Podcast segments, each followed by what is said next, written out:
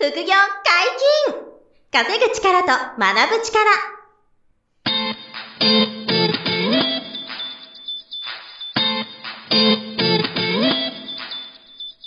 この番組は稼げるようになりたいを叶える副業アカデミーの提供でお送りいたします。副業アカデミーはあなたが副業で稼げる状態になることにコミットしたスクール。初級コースから上級コースまで様々なジャンルの副業ノウハウを学んでいただけます。詳しくは副業アカデミーで検索ください。こんにちは、小林正宏です。山本博史です。よろしくお願いします。はい、お願いします。本日もこの方にゲストに来ていただきました。副業アカデミー FX 講座講師の野田翔吾先生です。よろしくお願いします。はい、よろしくお願いします。はい、お願いします。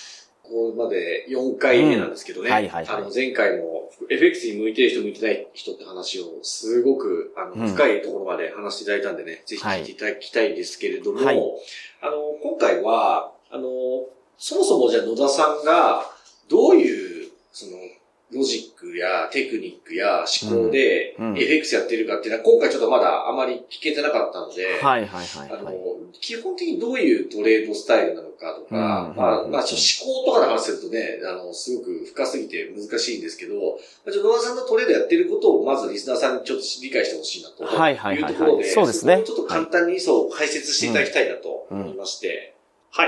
えっと、私が普段やってるトレードは、スイングトレードっていううん。トレードスタイルで、まあ、厳密にこうだっていうのは言いづらいんですけど、はい。まあ、一回エントリー、まあ、買ったり売ったりしたら、うん。まあ、短くて数日、うん。長くて、ほんと、1ヶ月とか、ホールドしたりするっていうスタイルがスイングトレードっていうんですね。なるほどなるほど。なので、デイトレードとかスキャルピングみたいな超短期売買ではないとうん。いう感じです。なるほどですね。なるほどなるほどなんか、FX っていうと、デイトレードのイメージ強くて、あうんのその日でパッパって稼ぐみたいなうんのが多くて、あの、イメージですけど、まあ、野田さん、これ、まあ、やれないことはないですけど、ほとんど少なくて、今おっしゃった数日とか、数週間とか1ヶ月ぐらい、あの、ポジションを持つようなスイングトレードっていうのがメインになっているとはい。うんいう感じですね。なるほど。ほ、ほとんど、ほとんどこれですよね。そうですね。たまにデイトレードをやりますけど、うん。うんやっぱ昔私それで失敗してるんで、はいはいはいあはい。の、あんまやらないようにしてます。はいうんうんやっぱりこれってもうちょっと話すと人間って狩猟してた時の脳の性質と変わってないので、目先の肉を取ることに集中しちゃうんですよ。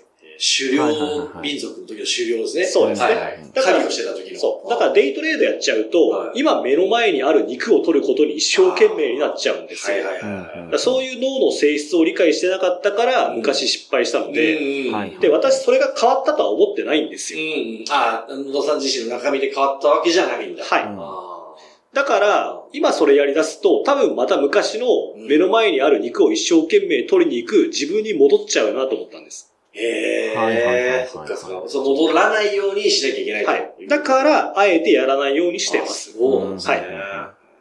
で、そのスイングトレードがもう主流になってきたっていう。はい。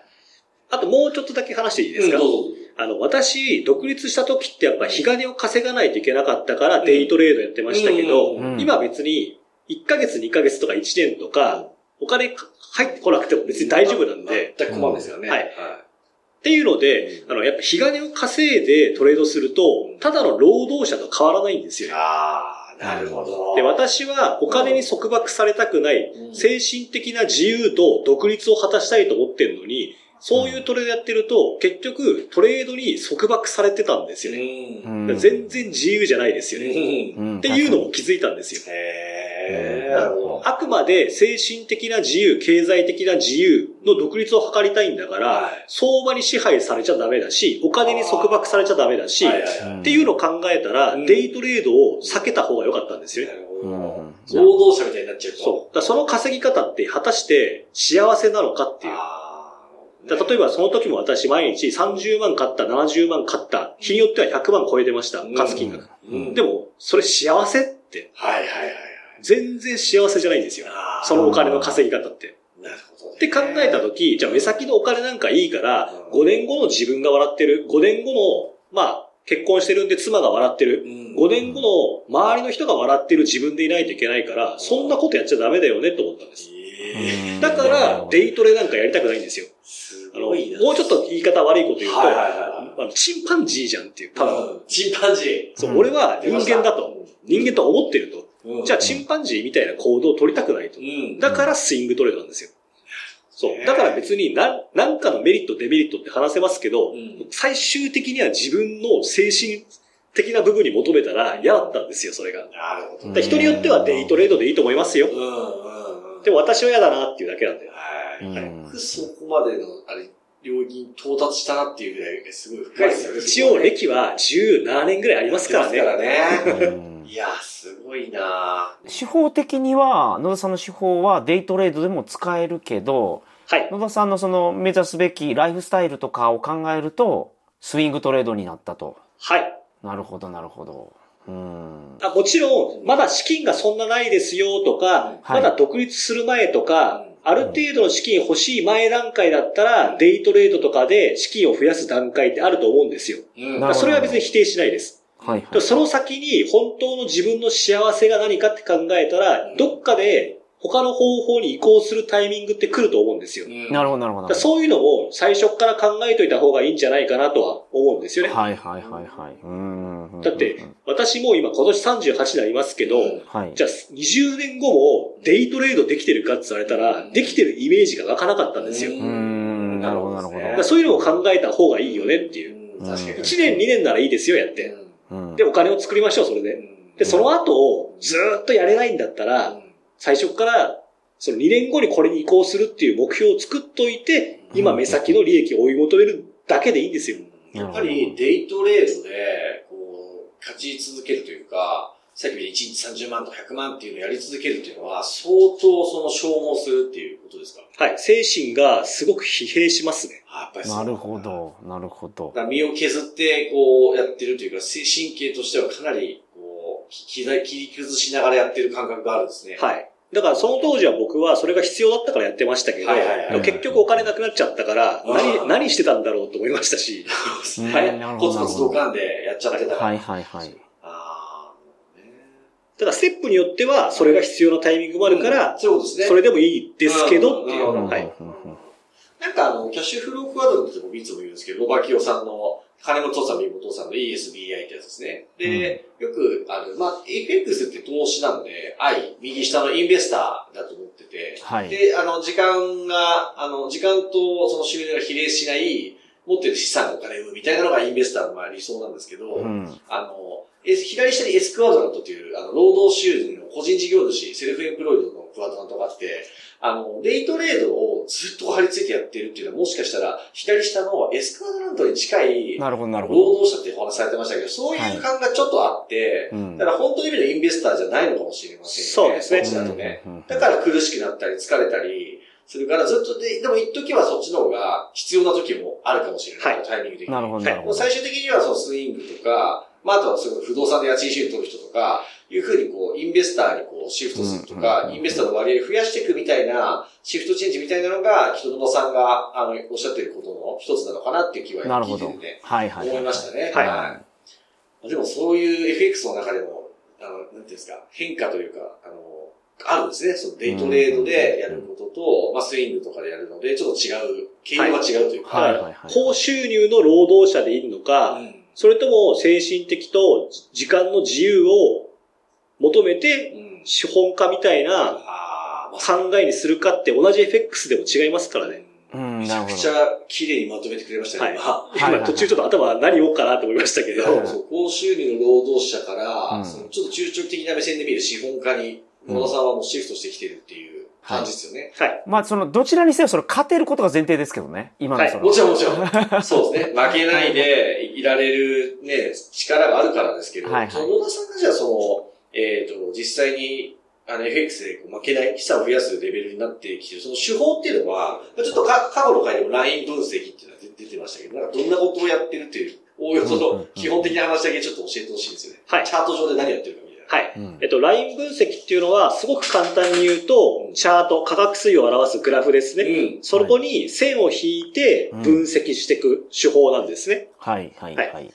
だから、デイトレードでやる場合と、スイングトレードでやる場合も考え方は同じなんですけども、はい。スイングトレードで中長期的な波を狙う場合は、ライン分析の使い方も中長期的な波を捉えるような見方にしないといけないんですよ。なるほど、なるほど。この辺も使い手によるっていうのはありますけど、一応メインはそういうライン分析っていうのを使っていると。はい、はい。はいですね。うん。なんでもう、チャートにこうバーッと、あの、平行の線だったり、斜めの線がこう引いて、ね皆さん見たことあると思いますけどね。うん。そう線を引っ張った中での、あの、いろんな考察をして、えっ、と、買ったり、空売りしたりっていうのをやっていくっていうのが、まあ、ざっくりとしたまあ手法としてはやっていて、まあ、そこがね、すごい、あれですよね、その、生徒さんによって、あの、修練度によって、だいぶ違ってきますよね。捉え方が違うから、はい。うん引く線も全然違ってきてっていう、そこに答えがしかも、なんていうんですか、絶対あるわけじゃなくないから、捉え方をどうこう決めていくかっていうのを皆さんこう訓練したり、皆さんに教わりながらややってるっていう、そうですね。腕を磨いてるみたいな、そんな感じで力をつけていくっていう、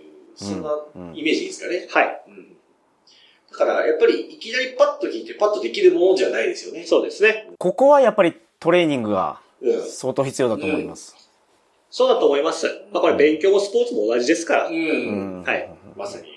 ここはね、ぜひ、あの、そういう、まあ、我々がやってるのはそう、だからこそで、そういう、まあ、先生、野田翔吾さんって先生がいて、はいはい。あと、あの、清子講師というね、認定講師が、まあ、野田さんの弟子にあたる、うん彼が、あの、サポートしてくれてて、でそこで、えーこのスクールの環境で皆さんが FX のライン分析等を学んで、実践して、アウトプットして、うん。で、えっ、と、質問して、疑問解決して、で、やがて、あの、実弾、自分のお金でのトレードもやっていくと。はい。いうようなことを踏んでこうやっていくのでね、ぜひそれは皆さん一緒に学んでいただけて嬉しいなと思うんですけれども、はい。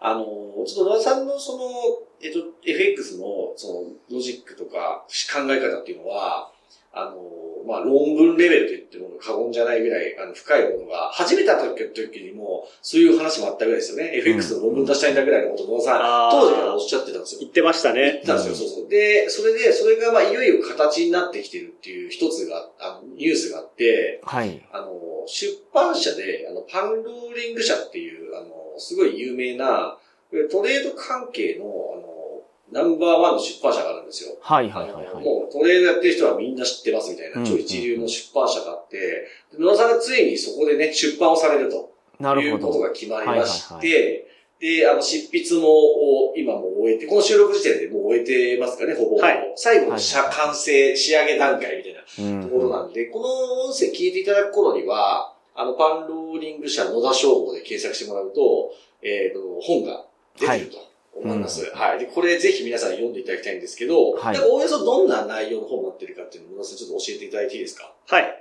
まあ、大まかは私がやってるトレード、ライン分析を使ったスイングトレードですね。う。うんんで、それの考え方、うん。うんあと実際どういう風に、まあ、使っていくのかっていうのを本で書ける範囲ですけど、結構しっかりちゃんと手順、うん。最初から最後まで書いたので、いわはい。ゆる how to 本ではなく、うん。why、なんでっていうところに着目して全部書いてるんですよね。うんはいはいはいはい。だから私も昔パンローリング社の本とか好きでよく読んでましたけど、うん。あの、how to しか載ってないとうん、結局、うん。なんだかわかんないんですよ。あうん結果的にこうなりましたっていう A っていうものしか見えてないから、うん。なんで A っていうものが抽出されたんでしょうかっていう根本がないからうん、理解できないんですよ。はいはい。あなんか A なんですねっていう。うん。で私はこれ昔自分が勉強してる時も感じてたので、はまあやっぱ最初の頃の自分に、あの、教えてあげたいなと思った時、やっぱなんで A なんですかっていうそのなんでが知りたかったんですよ。い。うん。はいはいはい。怖いかもしれなかった。why ですね。うだからもちろん how to も書いてますけど、どちらかっていうとこの why、なぜっていうところに着目した本になってます。うんうん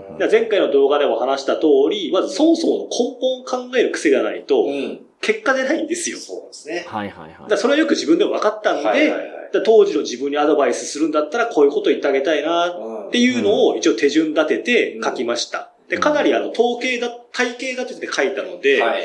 まあちょっと最初、本当初心者の方は難しく感じるかもしれませんけども、やっぱ自分が今までなかったから、こういうの知りたかったなっていうのをちゃんと書きました。はい。はいはい。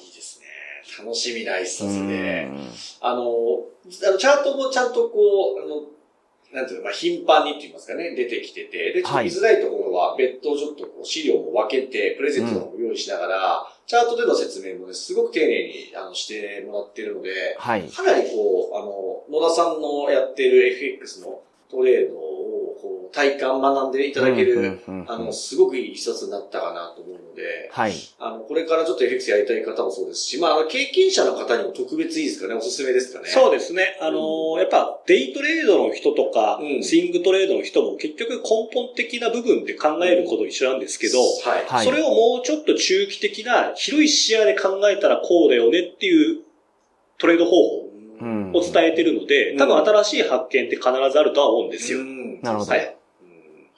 ぜひね、皆さん手に取っていただけたらなと思ってますんで、あの、まだちょっとね、この収録時点ではタイトル決まってないんですけど、まだタイトルは決まってないです。はい。なんですけど、あの、パンローリング社の野田翔吾って検索すれば、あの、はい出てくると思いますし、アマゾンで野田翔吾って調べれば、うんうんあの出てくると思いますので、はいはい。ぜひ手に取っていただければなと思っております。はい。よろしくお願いいたしま。そうですすね。はい、お願いします。副業解禁稼ぐ力と学ぶ力。そろそろお別れのお時間です。